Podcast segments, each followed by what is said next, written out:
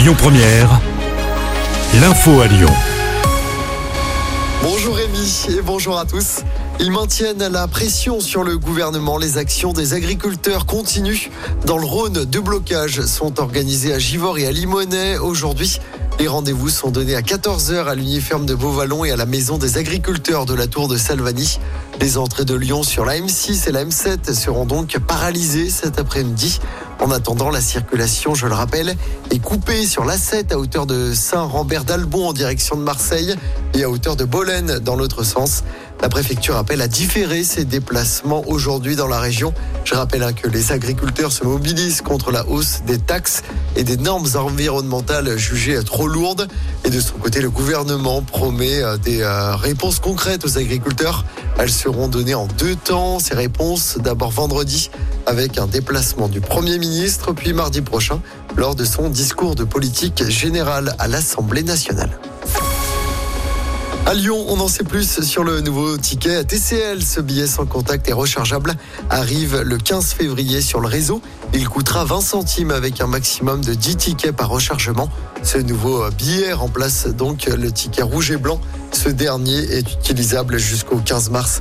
Il sera quand même impossible de se faire rembourser ou d'échanger son ticket jusqu'au 15 juillet. Un animateur de centre social mis en examen près de Lyon. Il est soupçonné d'avoir agressé sexuellement quatre enfants du centre social. Françoise Dolto, c'est à Dessine, des enfants âgés d'une dizaine d'années.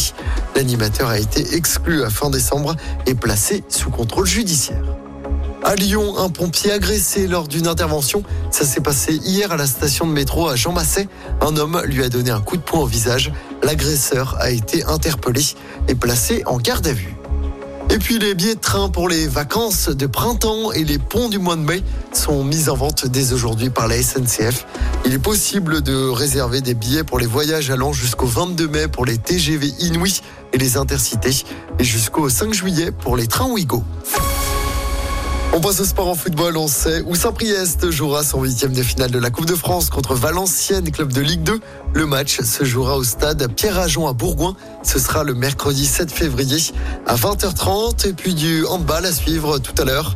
La France, déjà qualifiée pour les demi-finales de l'Euro, affronte la Hongrie à partir de 18h. Je rappelle hein, que nos Bleus défieront la Suède en demi-finale de cet Euro. Ce sera vendredi. Écoutez votre radio Lyon Première en direct sur l'application Lyon Première, lyonpremière.fr et bien sûr à Lyon sur 90.2 FM et en DAB+. Lyon Première